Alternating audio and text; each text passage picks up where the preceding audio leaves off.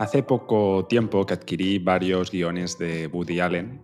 Empecé por el de Hannah y sus hermanas y lo disfruté. Y hoy me gustaría compartir algunas reflexiones. Intentaré ser breve, pero no prometo nada. En Hannah y sus hermanas aparece Mickey, interpretado en la película por el mismo Woody Allen. Mickey es un tipo peculiar y destaca por su hipocondría. Y en la historia se preocupa mucho porque piensa que tiene una enfermedad letal, pero finalmente el médico, tras realizar una serie de pruebas, le comunica que puede estar tranquilo y que todo marcha bien.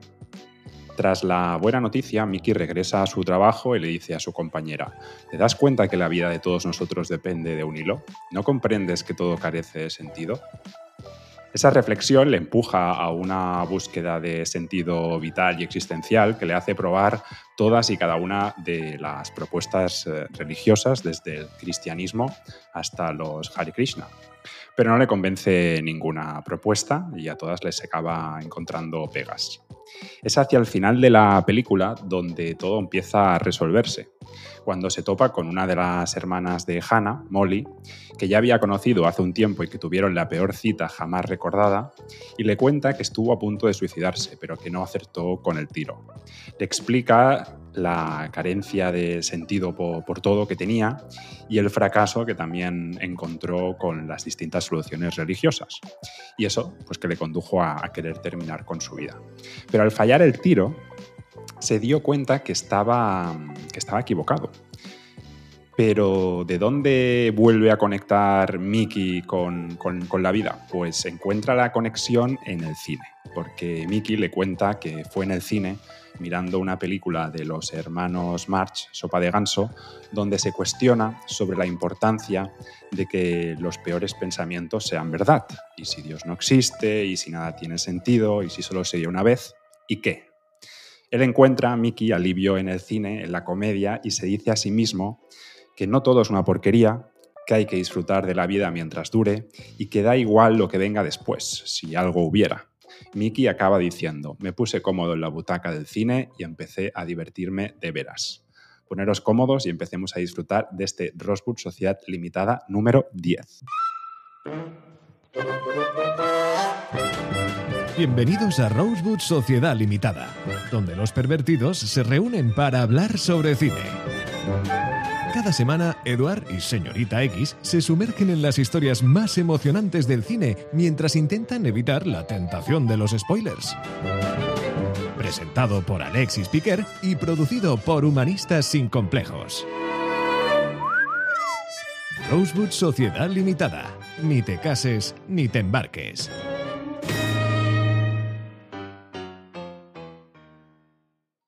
Queda mal que yo lo diga, pero es que estoy teniendo un nivel muy considerable. ¿eh? ¿Qué tal estáis, chicos? Mejor que has acabado la introducción ahora. Esta ha estado mejor y además hasta, ha sido bastante más corta, ¿no? Como que vas condensando y sintetizando cada vez mejor, ¿no, Alexis?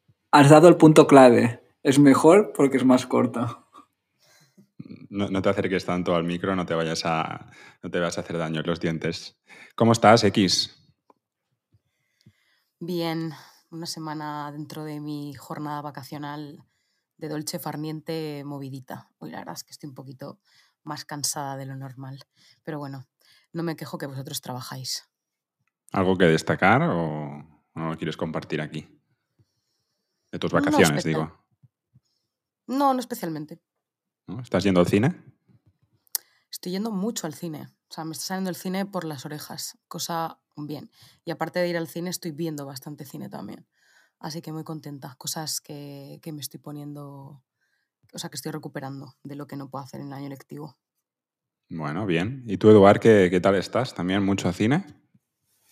Estoy mirando una serie que ya sabes que son mis series cuando han acabado y que me estoy pasando bien, que es Succession. Ah, no habéis visto. No, no la he visto, pero me han hablado de, ella. me estoy pasando muy bien, ¿eh? ¿Sí? Sí. Sí, sí, os la recomiendo. Está en HBO. Ah, nos podría patrocinar también. Y la verdad es que. Estamos en conversaciones. en fin, ah, acabé de verla hace el mes pasado, la última temporada de una de las mejores series de la, mejor serie de comedia de la historia, que es, yo creo que es Larry David, no es Enthusiasm, y aprovechando que acabe la última temporada, me puse a mirar Succession y la verdad que me estoy pasando muy bien. Bueno, pues os veo en- entretenidos y vamos a la sección de la cartelera donde podréis comentar lo, lo que habéis visto en el cine estos días.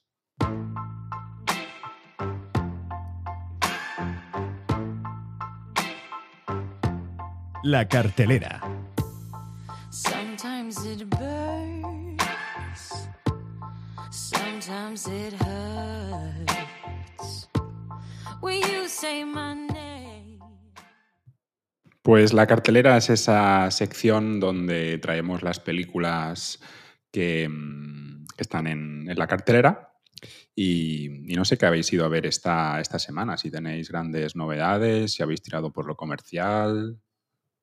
Creo que Eduard y yo eh, coincidimos. Tú, Alexis, no sé, nos tienes que sorprender. Pero creo que Eduard y yo coincidimos, ¿no? En, en Te estoy amando locamente de Sí. Alejandro Ah, Marín. amigo. Sí.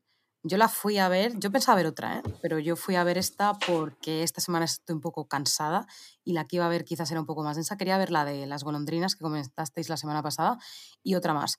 Al final me decanté por esta y bueno, a ver qué piensa, qué piensa Edward, pero bueno, es una película, pues bueno, sin mucha pretensión, pretensión cinematográfica, pero que te cuenta una anécdota chiquitita, concreta, eh, que bueno, yo creo que, que nos puede dar un poco de nostalgia ¿no? en alguna ocasión y, e incluso emocionarnos un pelín. También la banda sonora está bastante bien traída, es graciosa. Y así, pues avainillada, ¿vale? O sea, tampoco vamos a destripar mucho el argumento, pero bueno, eh, está basada en Andalucía, creo que es, Se- es Sevilla concretamente, eh, a finales de los 70, ¿no? En, bueno, en, un momento en el que la homosexualidad es delito y existe la ley de peligrosidad social eh, en España. Y bueno, pues se cuenta la historia de, de una familia, concretamente de un niño que bueno, rompe con todo lo que quiere su familia y decide que quiere ser cantante o que quiere dedicarse a la música y aparte de todo eso es homosexual. Entonces, bueno, pues ya la historia se va desarrollando, no vamos a dar más detalles, pero insisto que tiene algunas canciones bastante bien traídas y hay momentos en los que, pues sí, te despierta cierta nostalgia. Yo al menos en el- al cine a los que fui, que fue a los Renoir de Plaza de España, al terminar la película aplaudieron. Eduard. Est- Estaba esperando que Alexis me introduciera, que le gusta mucho hacer de Francino, pero bueno. Ah, No, no, no, no. Eso solo lo hago cuando estoy en la SER. La verdad es que me, Aquí- gust- me, me sorprendió bastante la película, mm, en positivo. Esperaba mucho menos porque vi homosexualidad, LGTBI, años 70, transición, dije, "Pf, un panfleto. un ¿Fuiste con panfleto". cervecita al cine No, para no, no. No, no, no, no. Fui a ver normal Con y la tita. ¿eh? Con la tita. La ver normal y corriente y la verdad es que Es me que lo el otro- pasé muy bien. El otro día fui al cine y había unos al lado con la tita y pensé en, en Eduard. En este caso, la normal y corriente, os digo la verdad, me gustó mucho. Mucho por las expectativas que tenía, solamente. Es una película, como ha dicho X, sin grandes pretensiones. Muy agradable de ver. Los, hay actores que, que echa de menos. Sobre todo uno que es Jesús Carroza, que a mí me gusta mucho. Que, que es el, el de Siete Vírgenes. Realmente me gustó volverlo a ver. Y es una película que, que no voy a contar mucho porque a la X ya ha hecho bastante bien la, la explicación, pero recomiendo mucho verla, mucho, y más ahora que, que no te encuentras especialmente llena con el fenómeno de Oppenheimer y, y Barbie, es una buena oportunidad. Bueno, yo fui al cine eh, el lunes, estaba lleno. Por Lleno. Barbie. Yo, yo quería ir a Barbie, si os digo la verdad, ¿eh? Y conozco un amigo del director que me dijo que estaba bien esta película y al final la acabé yendo, pero mm, mi idea inicial era ir a Barbie, que tengo unas ganas locas de ir, porque es el fenómeno cultural del año. Pero fue imposible porque eso había disponible tres horas antes de la película, ¿eh? Las, las dos o tres filas de delante del Renoir. Dije, nada. Y el cine del lado de mi casa, el, los movie, eh, los ex Baraña estaba todo petado y dije, no, no puedo ir. Y no fui al final. Me dio rabia, ¿eh? Para la ¿Tú semana lo has visto, Barbie, Alexis? Porque X sí que la ha visto, pero tú no sé si la has visto. No, no, no, no la he visto. Yo esta semana eh, traigo la de Oppenheimer, que es la que fui a ver al, Ah. al cine, que también es otro fenómeno. ¿Y qué tal? ¿Te gustó qué? La disfruté, la disfruté bastante. eh, me gustó sobre todo por, por las interpretaciones, me gustaron mucho. Los diálogos también creo que, que están bien. La, la historia te, te atrapa. El vestuario también está bastante conseguido. Pero mm, sí que hay cosas que, que sí que le, bueno, les pondría un, un signo de interrogación, una, una duda. Lo primero es que creo que mm, hay una diferencia bastante importante entre lo que es la, línea narrativa personal de, su vida con la, profesional. Para mí la, primera eh, cojea un poco. Después creo que los personajes femeninos ah, están, poco trabajados eh, en, comparación a los otros. Y después hay un comentario, eh, porque claro, la película cuando sales, otra cosa no, pero el ritmo tiene. O sea, desde el principio te, te- te coge y no, y no te suelta. Pero sigue comentándolo con, con una vecina que, que me, la, me la encontré, que había ido justo, justo antes. Me cuestionó un poco y me hizo dudar de que sí que es verdad que la película, o sea, tiene ritmo, pero no tiene cambio de ritmo. Es decir, desde el principio tiene el mismo ritmo. Y por lo tanto, eh, pues a esta, a esta vecina, a esta señora, pues le, le parecía que, mm, que- que no tenía ritmo la película. A mí me sorprendió, pero la verdad es que su argumento me, me hizo pensar, y es verdad, que todo el rato tiene el mismo ritmo, está aquí arriba todo el rato. Para mí un qué- problema que tiene es que es demasiado larga, que es el pecado de Nolan. Eh, Está, eh, tiene dos pecados, Nolan. Una, hacerlo a veces mm, de manera intencionada y exagerada, quererlo hacer más difícil, algo fácil. Y el otro pecado es que hace las películas demasiado largas. Bueno, pero eso es un pecado compartido hoy en día, ¿eh? lo de las películas largas, que todo tiende Pero- hacia las tres horas. O sea, Pero que, tiene que, ser, tiene que ser muy buena la película para que sea aceptable tres horas o dos horas y largo. Sí, que- pero también se hacían buenas películas de 80 minutos en su día y, y eran maravillosas. Y ahora hay una tendencia a alargar. No sé por qué, ¿eh? no, no sé por qué ocurre eso. Habría que hablarlo un día. No, y es lo que dices tú, que si no, más. tiene, si no tiene saltos temporales y tiene un hilo narrativo lineal, es verdad que, yo qué sé, en ese sentido sí que es muy poco sorpresiva, ¿no? Sí, y después hoy leía ¿no? y os planteo la, la pregunta entre el debate este, no sé qué os gusta más, el, el Nolan eh, un poco que juega con el, con, el, con el tiempo ¿no? y con la metafísica, o el Nolan como en, en Oppenheimer, que, que lo que busca es transmitir más un, un mensaje político-ético. ¿Con, con cuál os quedáis? Con el primero. Sí. Bueno, igualmente a mí el que Nolan me parece en general un muy buen director, pero sobrevalorado. Me enamoré en Caballero Oscuro, no, no voy a negar. Pero en general, y también me ha gustado, ¿eh? Oppenheimer. En general me parece un, un director muy bueno que, que lo han calificado como excelente y no es el caso. Bueno, trabaja bien, trabaja bien. La Sí, sí, sí, sí. sí. director, Oja- o- un director. ojalá pudieras hacer sus películas, ¿eh? que no menosprecio ni mucho menos. Pero creo que la han encumbrado demasiado y ha sido para mí... Me gustan esos películas y, y me divierten y no me molesta pagar ¿eh? por cada vez que he ido a una película suya, pero lo veo un poco tramposo en algunas cosas.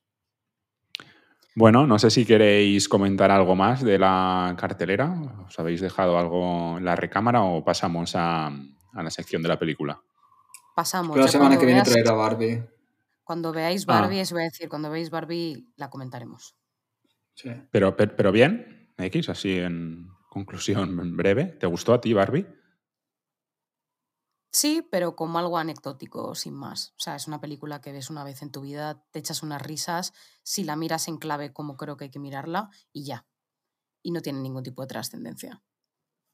Lo comentamos la, la semana que viene, si tenemos ocasión.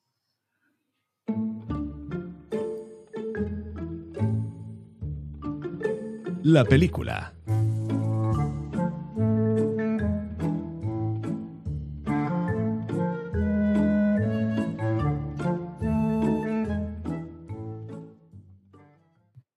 Pues ahora empezamos la sección de la película que esta semana tengo el honor de presentar porque nos alternamos Eduard y yo.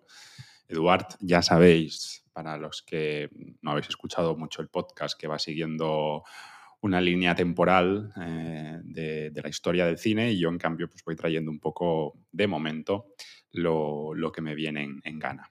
Yo hoy os traigo una película de reciente descubrimiento por mi parte, que ya os la comuniqué a vosotros dos. La vi porque recibí un impulso externo que me llevó a verla, vaya que me la, que me la recomendaron. Y aunque la idea era aprovechar el, el ciclo que están haciendo en los cines Golem, los, los favoritos tuyos, X, eh, finalmente la, la, miré en casa porque la película está en, en Filmin. Y para no imitar la gran elocuencia que suele tener Eduard, que puede hablar durante 10 minutos sin haber anunciado la, la película, informo que, hoy hablaré sobre, sobre Bajo el peso de la ley, de Jim Jarmusch. Tengo que confesar que, mm, que tengo poco, o creo que tengo poco fondo de, armario lo que se refiere a este tipo de cine así más independiente, eh, porque no, bueno, me sonaba el director, pero no lo conocía, eh, porque sí que recordaba la película de, de Dead Man con, con, con, Johnny Depp, pero esa, esa, película sí que la tenía localizada, pero la verdad es que el, el director no, no, lo, no, lo, conocía. Y aprovechando el ciclo de los cines en los, en los Golem, pues pensé que sería bueno hablar sobre, sobre esta película, que me gustó mucho, y alguna otra película que también he visto, que no comentaré, pero que, que están, están en Filmin. Filmin no sé si tiene pues ocho o nueve películas de, de, este director. La película es de... Bueno, vosotros la habéis visto, ¿no? Esta película. Creo que sí. Sí. Sí, y de hecho es, para mí es la película que sale más redonda, aunque no es mi favorita, pienso que es su mejor película. Uh -huh. La película es del año 86, año en el que yo no había nacido, y año de estreno también de la película de la que hablaba en la introducción, Hannah y sus hermanas, es una, una casualidad. Y bueno, creo que esta película, y en general, por lo que he podido ver de, de Jarmusch, podría parecerse a, muchas cosas, eh, porque cuando la, miraba, pues me recordaba a otros directores. Eh, yo tenía en mente varias referencias, pero creo que, en realidad eh, pues tiene un estilo muy, muy particular, un estilo que se parece a, sí mismo. Tiene, yo creo que tiene su, su propio estilo y es un buen estilo porque también aquí comentábamos hace unas semanas que Wes Anderson tiene su propio estilo y, y que a nosotros, en cambio, pues no, nos patina un poco.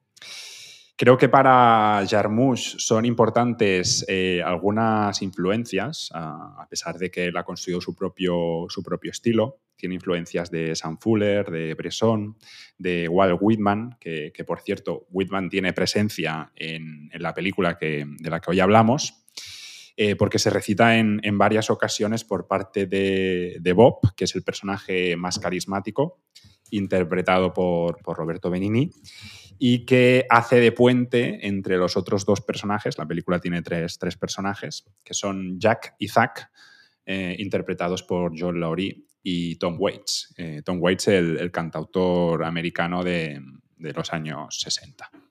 Unas mejores voces que, que hay, que también sí. salió en Drácula.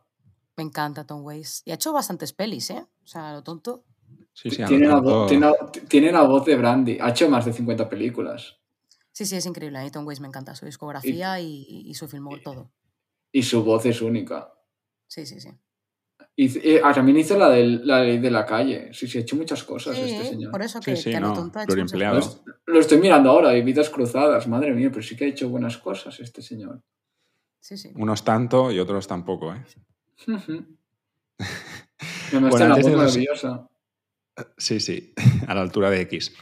Eh, antes de, resumir un poco la, trama, sí que me gustaría destacar que Jarmusch eh, creo que no cree demasiado en lo que es el típico argumento como, como, tal, sino que lo que me he dado cuenta que, que lo suyo son pues los, los, los, espacios más pequeños, los recodos más, más dramáticos, donde normalmente parece que no suele pasar nada, pero que en cambio pasa, pasa de todo y que suele ser normalmente donde nosotros nos, nos, nos movemos la, mayor parte de, del tiempo. Y eso creo que lo sabe captar y transmitir muy bien. A mí la película, o lo que he visto de él, me ha gustado mucho, muchísimo.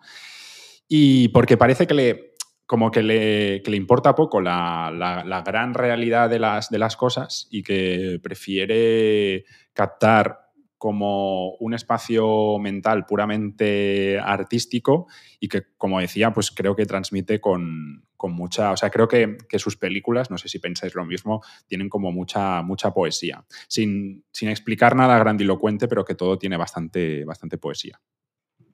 Sí, sí, además le gusta mucho trabajar con músicos históricamente, que si no me equivoco, él hacía lo de, quizás me estoy equivocando, ¿eh? que también hacía lo de cafés and cigarettes, eso es lo que iba a comentar yo, la de, la de Coffee, Coffee and Cigarettes. Sí, sí esta, esta. Sale con, y... con Iggy Pop, con Kate Blanchett, son un conjunto de cortos. A mí me encanta. Correcto, correcto. No me, creo no me acordaba de Kate Blanchett. Creo, creo que fue la primera que vi de Jane Garmus y la tengo muchísimo cariño. Está muy bien. De hecho, con Iggy Pop trabaja más de una vez. Con Tom sí. Waits también trabaja más de una vez, porque no sé por qué trabaja con mucho con músicos. Con Roberto Benigni un... también sale. Es un indie ideal para, para, los principios de cuando haces 20 años. Es para mí uno de los directores que está muy bien.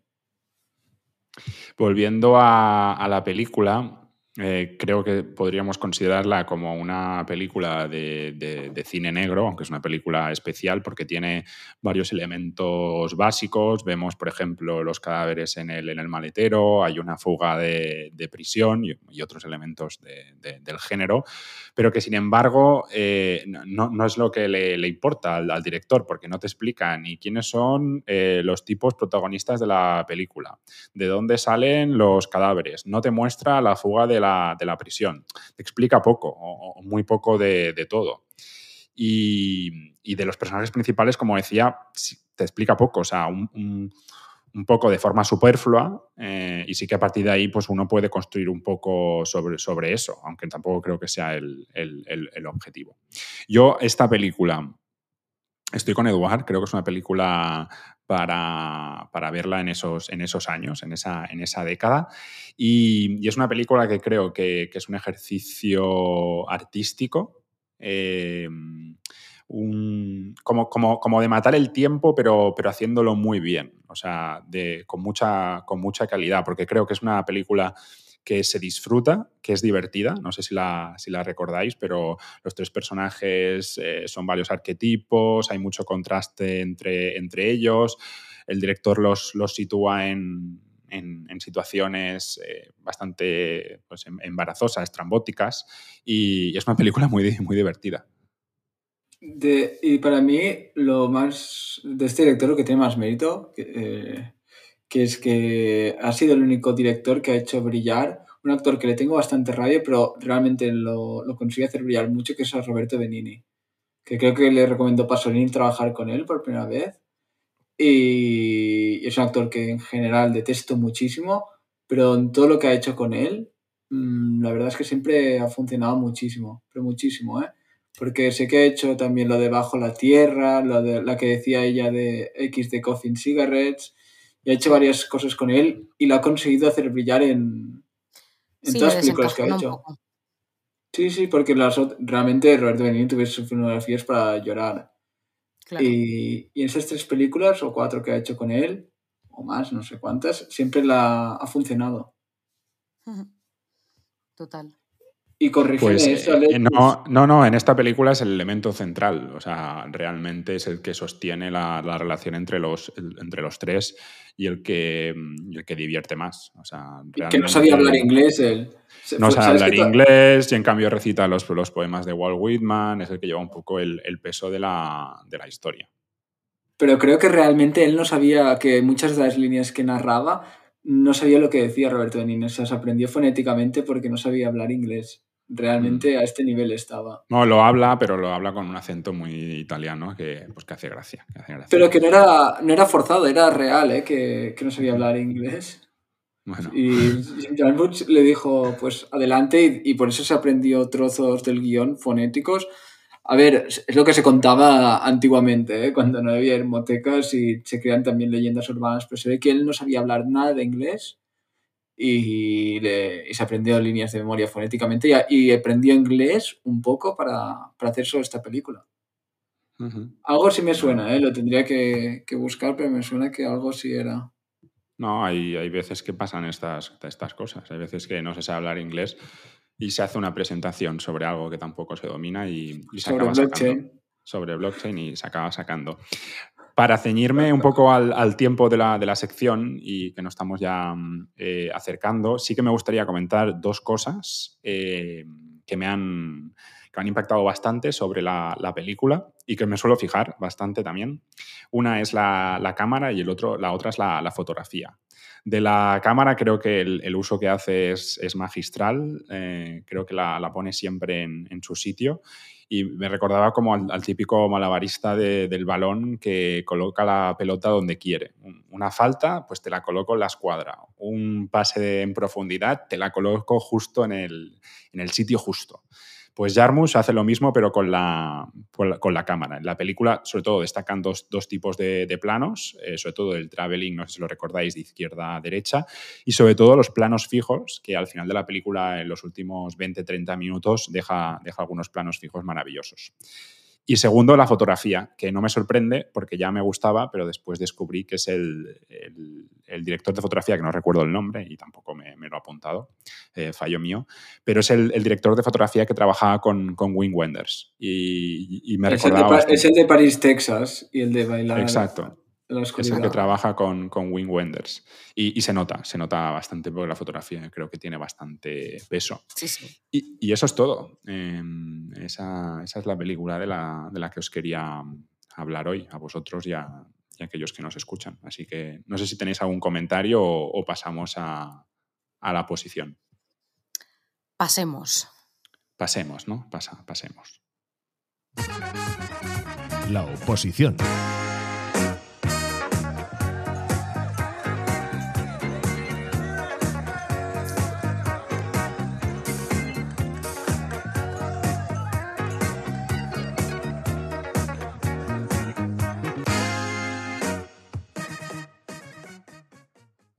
Bueno, pues pasamos a esta maravillosa sección que se titula La, la oposición y que al principio de este podcast tenía un fundamento eh, pactado con, con Eduard y que duró apenas eh, dos programas, se recuperó un poco con, con esa crítica feroz que hizo Eduard de, de, de Will Smith y de algunas de sus películas, pero que después está totalmente di- desvirtuado. De hecho, el otro día yo le comentaba que podríamos cambiar el, el nombre de la, de la sección y, y en lugar de oposición, pues poner la sección de Eduard y que él, como, como cuando tenía 10 años y salía al patio de- del colegio, pues se divierta tra- traye- trayendo aquí al, al podcast lo que, lo, que, lo que le apetezca. A ver, sorpréndenos. Un hombre traicionero. A ver, esta semana me he tomado la libertad de no, de no hacerlo como... Vaya.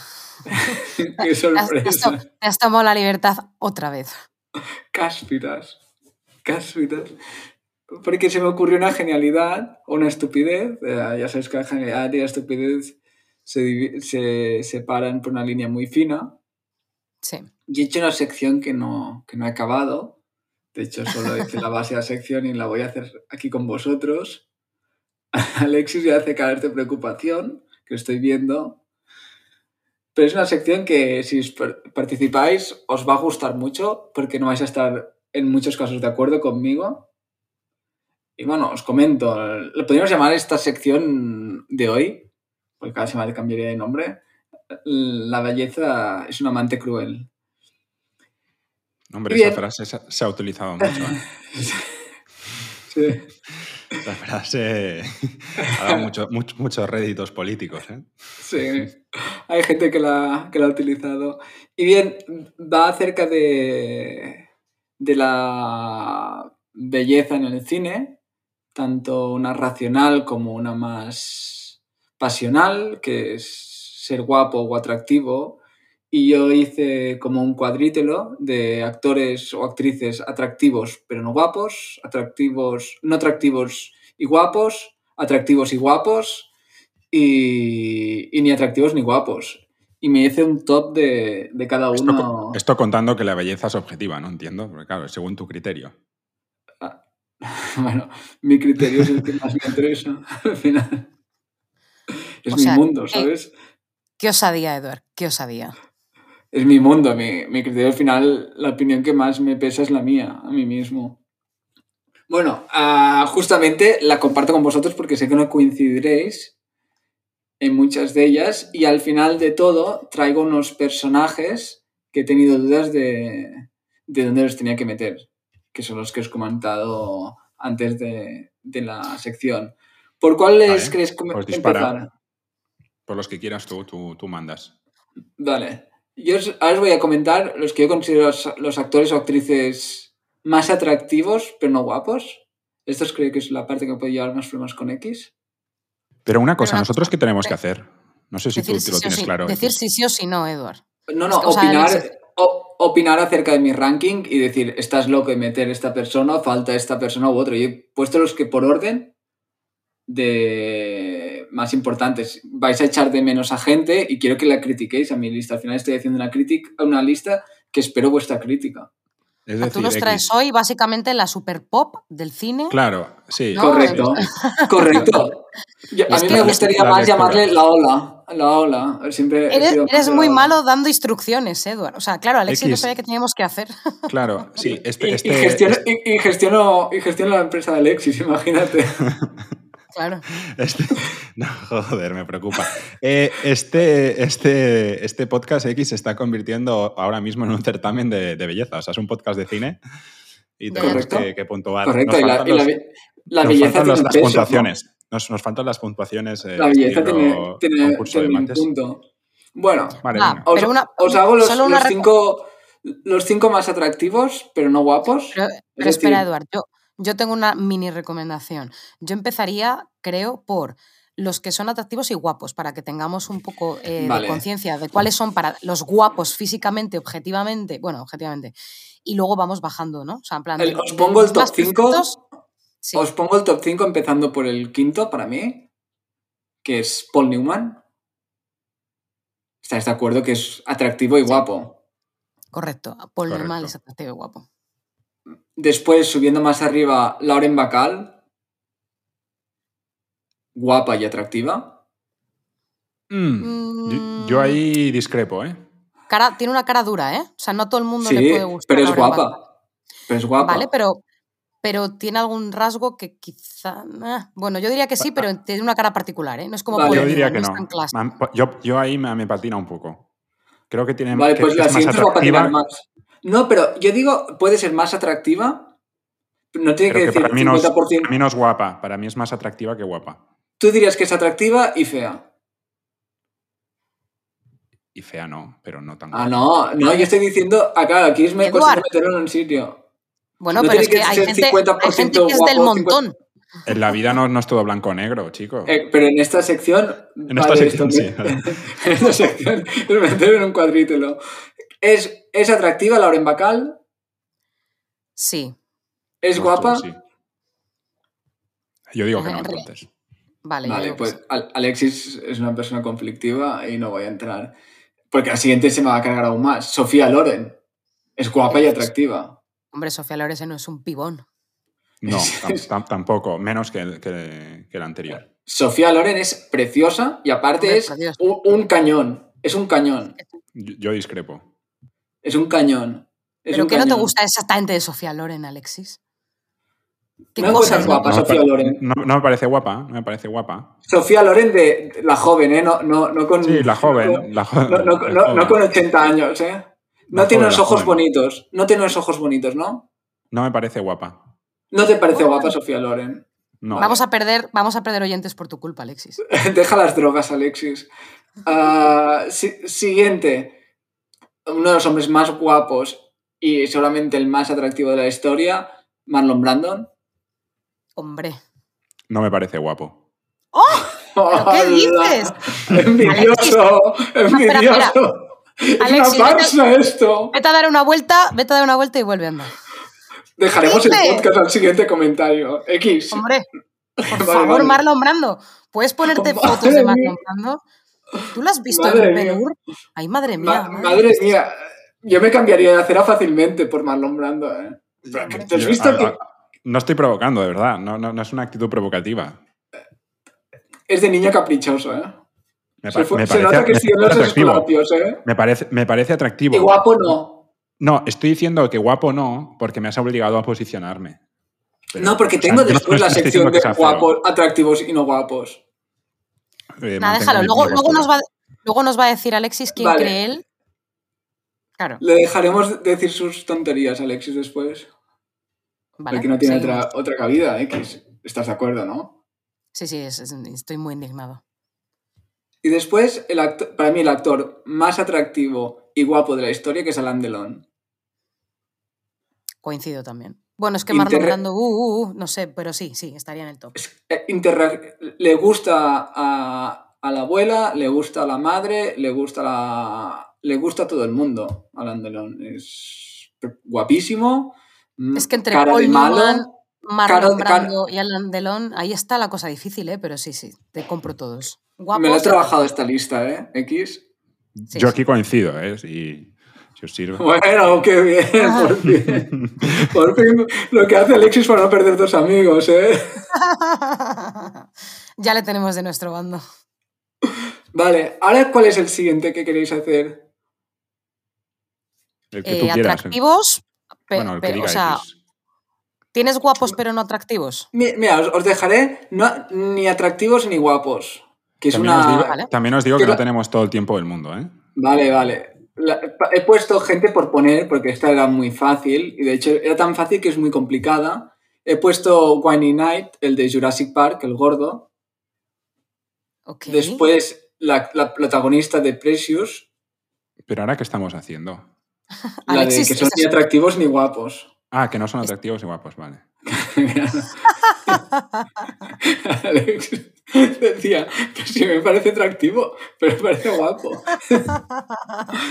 Después a Martin Feldman, el del joven Frankenstein, que tenía los ojos Vale. ahí desorbitados. Una actriz que a ver si coincidís conmigo, y me la ha jugado un poco aquí, que es Whoopi Goldberg. No es ni Mm. atractiva ni guapa.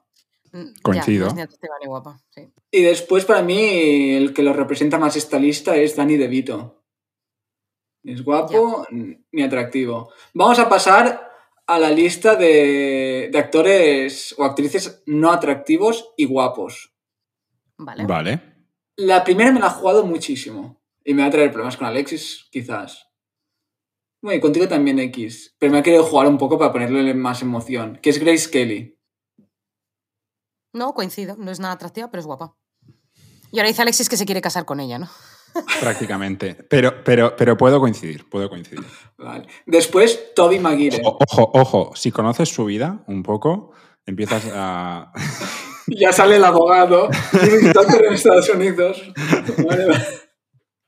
Acá hay la trampa al caimán. Toby Maguire, el de Spider-Man. Es guapo este chico, pero es nada atractivo. sí, sí, no, coincido, coincido, bien buscado. ¿Vale? A mí no me parece, a mí no me parece guapo, ¿eh? Ni guapo ni atractivo, pero vale. Sí, no, no, es una belleza, pero... Sí, sí, Después, coincido, en lo, lo- en lo que buscas, lo que, lo que quieres a, buscar. a ver, esta me la ha jugado X, yo creo que me va, se va a sumar. Aquí me la ha jugado un poco para provocar a Alexis, quizás coincide, que es Winnie Paltrow. Mm, es que tiene una belleza compleja. Es que a mí esta no me parece ni guapa ni atractiva. Vamos, Ah. San Fermín. Se- se- se- 6 de junio y Alexis Piquer. Venga, San Fermín. Ah, después, en el 2, Zac Efron. Uf, total. Este, este tío lo Es guapo. Es guapo Zac Efron. Es, es Pero, mono, sí, pero es un sin más, no es nada atractivo. eh, si tuvieras 14 años y no hubieras descubierto sexualidad, Zac Efron es un pibón. Claro. A mí no me parece ni guapo ni. Descubre, descubre la sexualidad y, y- y te avergüenzas de haberte acostado con Zac Efron. Bueno, De- y después la número uno, y quizás discrepáis, pero que vais a coincidir que es Anne, Anne Hathaway. Princesa Va mejorando sorpresa. Va mejorando con los años, ¿eh? Al entiendo lo que yo- dices. Mm. Entiendo lo que dices. Po- Podría estar contigo. Me gusta, ¿eh? Sí, yo, tam- yo también, pero va mejorando con los años. Yo creo que esta señora, esta chica, se- futura señora, va a ser más atractiva cuando envejezca, fíjate. Es que creo que es atractiva. ¿eh? De hecho, el look que tiene es peculiar ya y ahí reside su atractivo. Pero, pero entiendo lo que dices. Entiendo lo que dices. Vale. Aquí aquí se ha estado bastante acertado. Ahora voy, a, ahora voy a traer la lista que me va a traer problemas con X. Y tenemos la- que ir rápido, ¿eh? Ten- un minuto. Actores y actrices atractivos, pero no guapos. Y empezando por abajo, Idris Elba, el de Lutiero de Wire. Uf, complicado. Es muy atractivo. Y además, eh, el, el- el racismo oculto Sí, sí, sí, sí, vale, sí. mujeres y Sí, te lo compro, te lo compro. de aquí tiene un punto muy atractivo. Yo creo muy atractivo. Sí, sí, es sexy. es muy fácil Yo cosificarlo. Yo este no sé quién es, la verdad. El de The El Wire. de Wire. Ah, vale, vale, sí, sí, sí, sí. sé El que qué está fuerte. Sí, sí, sé, sé por qué lo dices. Puede, puede. Sí, sí. Venga, siguiente. Vale. Marlene Dietrich. Bien. Bien jugado aquí. Sí, bien jugado. Sean Penn. Mm, vale. Bien jugado. Esta, esta- esta es la que hago más miedo. La segunda, My West.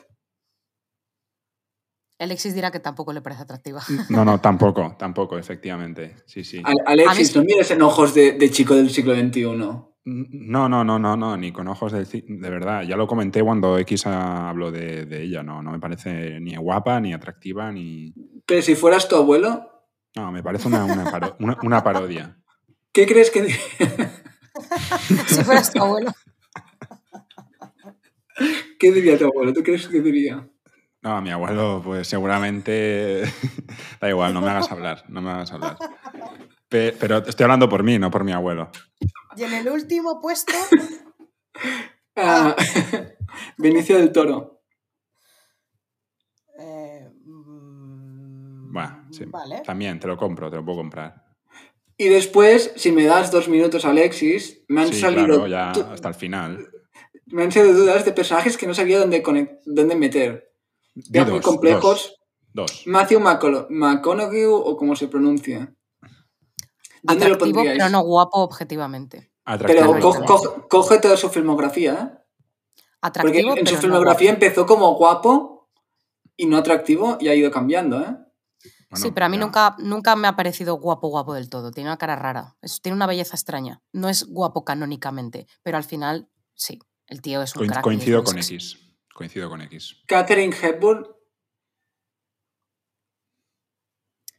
Eh, también una belleza un poco masculina. eh, en plan, físicamente, quiero decir. pero es guapa, ¿eh? También. Sí, yo aquí, yo aquí diría guapa y atractiva, ¿eh? O sea, aquí tiro, Pero- tiro, pero- pero- tiro, tiro, pero- tiro, tiro triple. Pero, pero lo que dice X tiene, tiene razón, ¿eh? Yo creo que es más...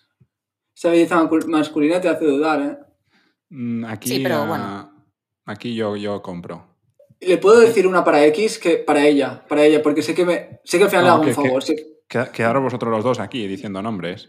Benedict Cumberbatch, o como se pronuncie, ¿qué te parece? Ay. Es muy esto no vale atractivo. porque X está enamorada. Está enamorada y le parece. Ay, a mí es que me parece pero- muy pero guapo. ¿dónde lo meterías, X? Claro, no, no, pero es difícil meterlo este tipo. Sí, porque tiene una cara, tiene una cara un poco especial. No, lo metería más en atractivo, no guapo, ¿no? X. Sí, le metería más en detective no guapo, pero bueno, sí, por cuestiones sentimentales propias me parece maravilloso. ¿Y tú a Natalie Portman, Alexis? A guapa, no atractiva. ¿Seguro? Sí. Sí, así. Des- Después para mí, y ya para cerrar... No, ya está, para cerrar, para cerrar ya está. Ya hace rato que tendríamos que haber cerrado. Audrey Hepburn. Guapa, pero no atractiva. Yo inicialmente pensé esto, ¿eh? pero empecé a mirar fotos suyas y me, y, y me alegró. Pues nos alegra mucho haber terminado eh, esta La sección. mejor mara- sección. ma- La ma- mejor. ma- maravillosa. Eh, cerramos la revista ¿Qué me dices? Y pasamos a la sección de X. Por favor, remóntalo. La Femme Fatal. La Femme Fatal.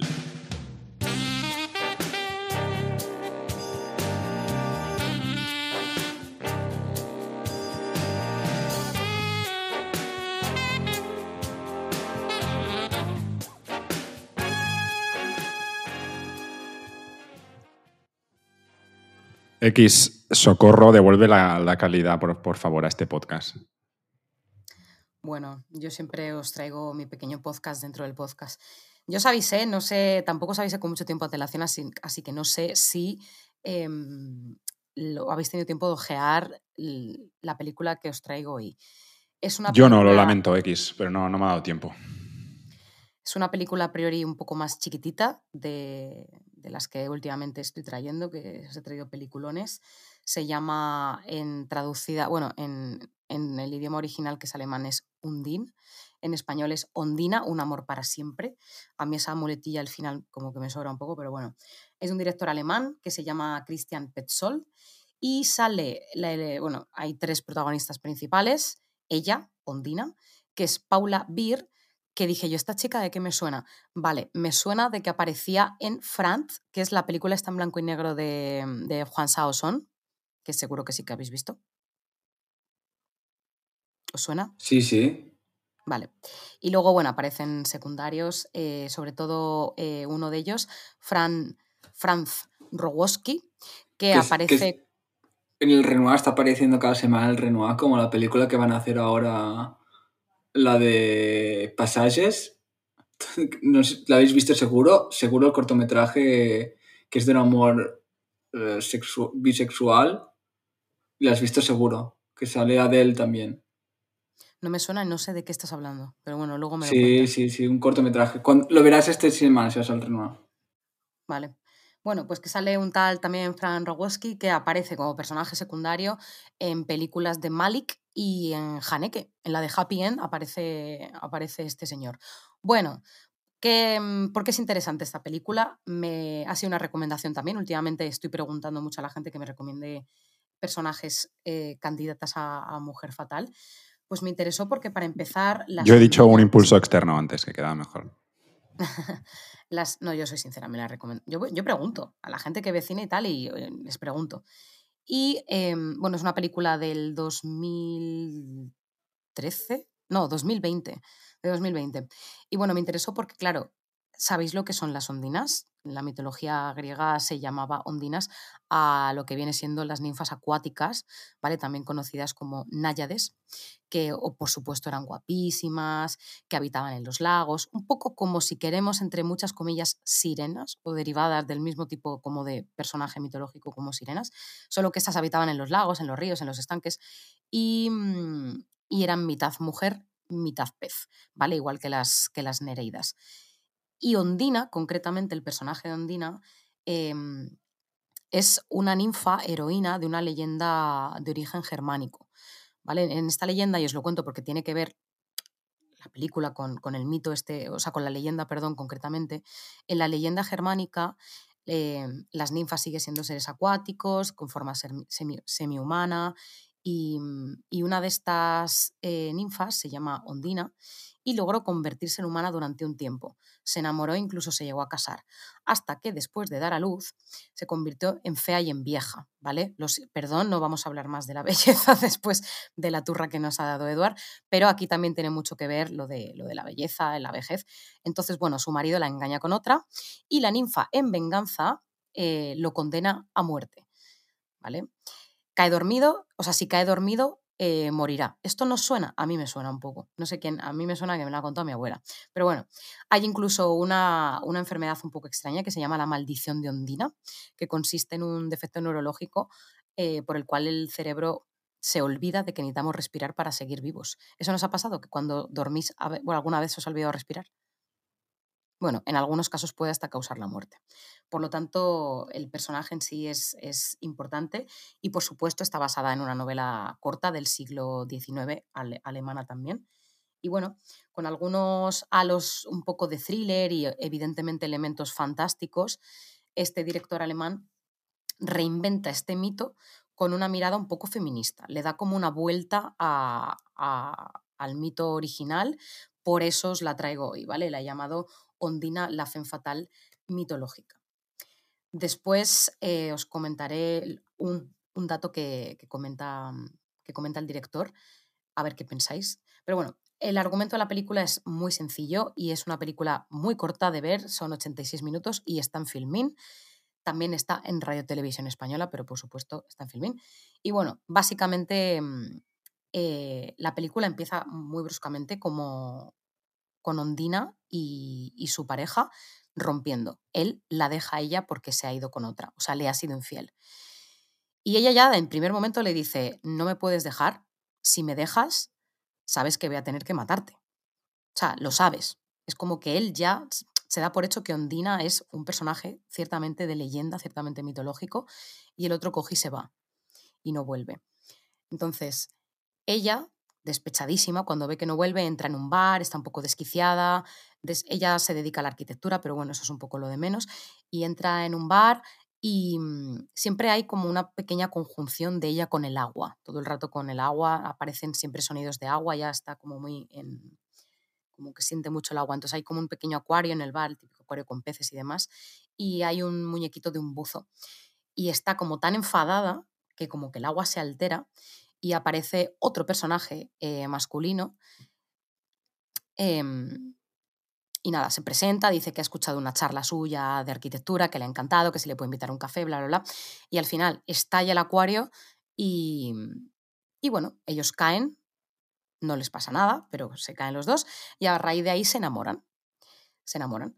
Entonces, ¿qué pasa? Que, mm, bueno, pues empieza la historia de amor, todo muy bonito y, mm, y al cabo de un tiempo vuelve su exnovio diciendo que, que lo ha dejado con la, con la otra chica, que ha sido un error, que por favor que vuelvan y que se junten en el café donde iban siempre. Ella accede y acaban, acaban yendo al, al café y em, en ese momento su novio actual debe ser que los ve, ¿vale?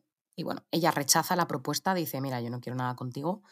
Y cuando está hablando por teléfono con, con su pareja actual, él le pregunta, ¿qué hacías? Estabas, te estaba viendo, estabas esperando a alguien y ella lo niega, ¿vale? Entonces, él se enfada, como que lo deja, y luego ella se entera de que en una expedición, porque él, metafórica, bueno, paradójicamente, es un buzo, trabaja en el agua, muere en una expedición. Y, y ella está súper despechada y acaba matando a su primer novio. Tal cual. Va a verle a una piscina donde él está nadando y le ahoga. Al final se ha cobrado la vida. Y, mm, y bueno, ¿por qué le da una vuelta de tuerca al... Es que claro, al final tengo que desvelar el, final de la historia.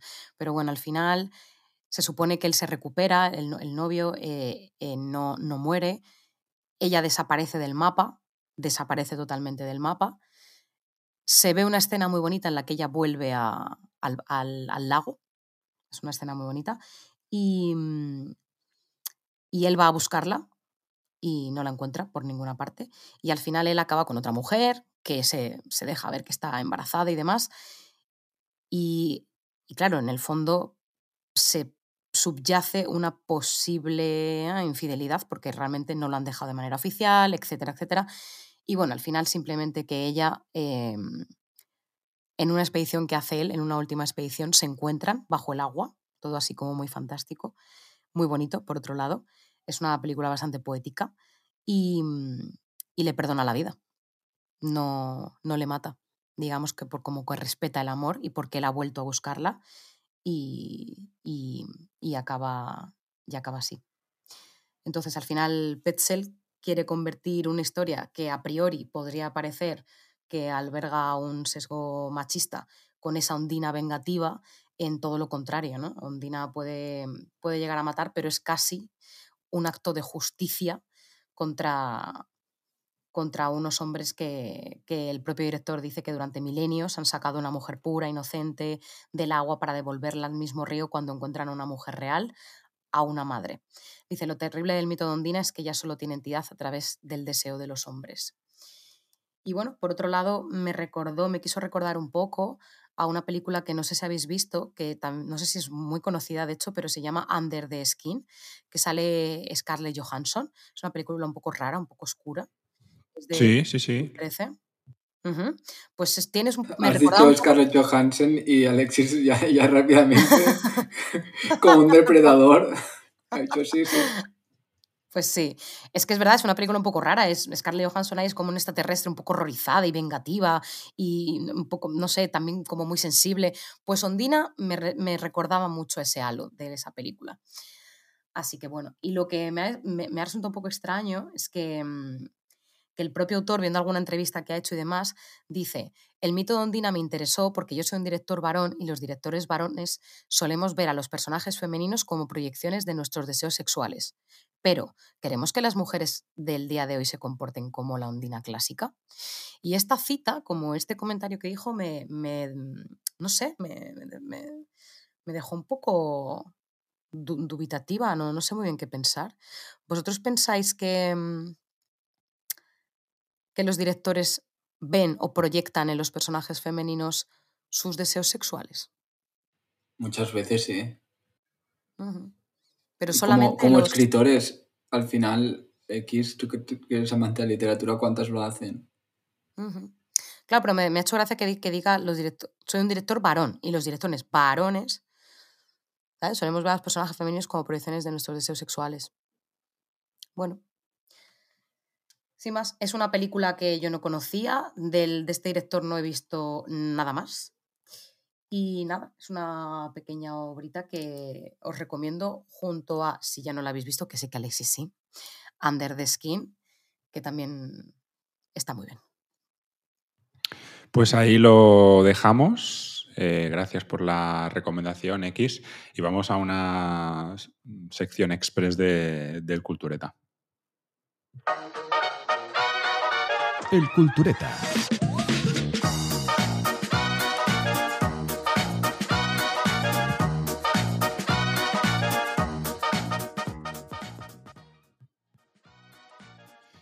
Y digo express, eh, y lo lamento mucho X porque sé que a ti te apetecía esta, este género.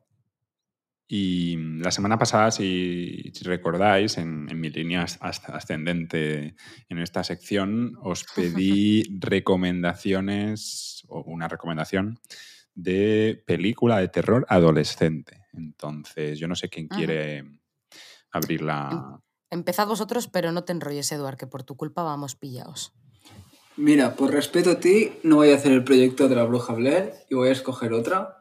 Dijiste tío, ¿eh? que era terror y adolescentes Sí. y por lo tanto cojo Midsommar. Mm, No sé si la habéis visto, que es una película... Sí, por Tú supuesto. sí que la viste, X, que es, que es de sectas, Sí. terror y, adolescentes. Que las, las cosas, una película que, que me gustó bastante en su momento. A mí también, Mm, además, es una película muy luminosa. A mí me gustan mucho las películas de terror que son luminosas. Me parecen mucho más escalofriantes. Y acá- que me acuerdo cuando la vi, acabé con muy buen sabor de boca en su momento en el cine. Bastante, Pues no. tiene un rollo bastante indie, su fotografía, Sí. pero la, la realidad es que es una gran producción. ¿Y tú, Alexis? Yo he tirado de un clásico con la matanza de, de Texas. Pues sí, X dijo que esta no podíamos coger, ¿no? ¿Cómo que no? A ver, ve- vete un poco los clásicos clásicos. Pero bueno. ¿Otra? Bueno, yo es que tampoco tengo aquí mucho fondo de armario, por eso Tenido- Pues, pues sal de él, sin miedo. Bueno, no, no, no, ya te- a ti te gustaría. yo solamente, o sea, yo, te- yo iba a comentar, bueno, iba a, a recomendar tres, pero una, eh, Eduard me conoce más, sabe el proyecto de la bruja de Blair, un clásico, o sea, empezaría por ahí. Pero bueno, como sabía, intuía que quizás alguno de vosotros me la, me la quitaba, yo quería quería comentar otra que a mí yo creo que sin lugar a dudas, quizás es una adolescencia un poco posterior, 18, 19 años, pero bueno, se puede ver antes. Funny Games de Haneke. Extremadamente pensado luminosa, extremadamente que- Pero en el... Ah, claro, sí, soy adolescente. Sí, claro, no había pensado. Los Sí. Claro, huevos, claro, no había, no había Claro. pensado, no había pensado en esto. hombre, de las mejores Bien películas de jugado. terror de la historia. No, no, Como decía Eduardo García Serrano, bien jugado. Yo, yo lo había Para pensado. Queda muy oportunista por mi parte. ya, ya. Claro, Alexis. Ahora. No, no sale Scarlett Johansson, ¿eh? No, no, no. Bueno, y sin más, la otra, que la, simplemente la nombro un poquito. Bueno, ambas películas que, que nombro tienen un remake, que por favor no lo veáis. Eh, la otra es Let Me In, déjame entrar, pero la, la- la original, la sueca, que es como de vampiros, niños vampiros raritos. Mm, ¿Os suena? Está muy bien esa película, está muy bien. Está en Filmin y a mí me encantó. La disfruté, me pensaba parece una que- película muy bonita. Yo pensaba que traerías y estaba seguro Carrie, porque sé que te gustaba mucho la Brian De Palma. era muy difícil elegir, pero al final dije, mira, voy a traer una un poquito más indie, eso más moderna, y voy a traer un clásico que es Funny Games, que yo, vamos. Bueno, pues bien. hacer- Sí. Antes en mi sección me ha quedado una pregunta a haceros a los tres, pero es igual, la dejaré para otro día. Sí, sí, no, mejor. Eh, simplemente eh, nos han llegado varios mensajes y una de, de las películas que nos han recomendado es la de Pesadilla en Elm Street, ¿vale? Para Muy bien. esta sección. Y como vamos muy justos de, de tiempo, eh, os propongo ya el tema para la, para la siguiente. Vale. De rápido que tienes que decir lo, lo que te den dinero. Sí, sí, no, no. Eso, eso si, hace, si hace falta lo grabo después. No, no te preocupes. Eh, para, la, para la siguiente semana os pido una película que signifique para vosotros el descubrimiento del sexo. Aquí hemos hablado Ah, de varias cosas, pero os pido una película. eh, ¿Se puede repetir de las de hoy? Eduard, una, un- un- una película que, que os- que- que de alguna manera os excitó o os, os- os despertó otra cosa por, por primera, por primera vez. vale, muy bien. Además, eso hay que pensarlo bien. Exacto. Y, y nada más, para. Yo creo que habiendo hecho esta sección express, nos vamos a ceñir bastante al, al tiempo. Eh, muchas gracias, Eduard, por tu participación. Y ya nos irás contando. La próxima semana no tendremos la oposición, qué lástima, pero para, para, la, para la siguiente ya, ya nos irás definiendo qué es lo que quieres hacer con esa sección, si quieres que cambiemos la, la entradilla. eh, Es, es la mejor sección de todas, lo sabéis. La que más Se, adora al público. se podría pero- llamar la tómbola de Eduard. Sí, Ah. sí, sí, la Pero feria. me gusta, la oposición es un nombre que funciona bien. Sí. Que si os acordáis, se tenía que llamar el desprecio. Pero está, esto cambió. Sí, yo- creo que deberíamos ir al nombre original, no sé si lo recuerdas. Y- El y- desprecio. no, no, no, había un nombre original, una propuesta por mi parte y que creo que, que sería pertinente por lo que se ha, con- se ha convertido, que es la farsa de Ávila. bueno, eh, gracias Eduard, eh, gracias X A también. Lo hemos pasado bien, lo hemos pasado bien. Lo hemos pasado bien. Y nada más, a todos vosotros los que nos escucháis semana tras semana, nos vemos la, la semana que viene eh, en otro episodio de, de Rosewood. Y como siempre, recordad que nos podéis contactar eh, a través de redes sociales, a través de correo electrónico, que si queréis apoyar el podcast, el proyecto, lo podéis hacer a través de Patreon por solo 5 euros al mes eh, que, que si queréis aportar también, pues eh, queréis apostar por el proyecto, podéis también convertiros en patrocinadores. Y eh, que seguiremos eh, pues aquí en esta cita semanal de, de Rosewood Social Limitada.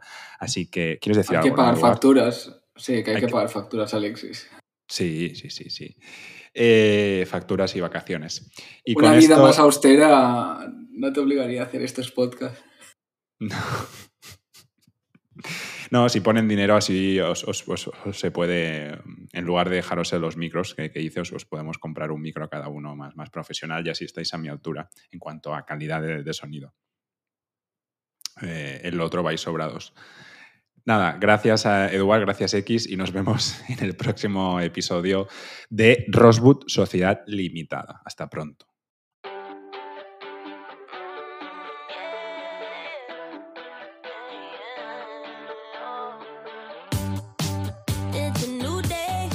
Rosewood Sociedad Limitada, un podcast de cine sobre cine.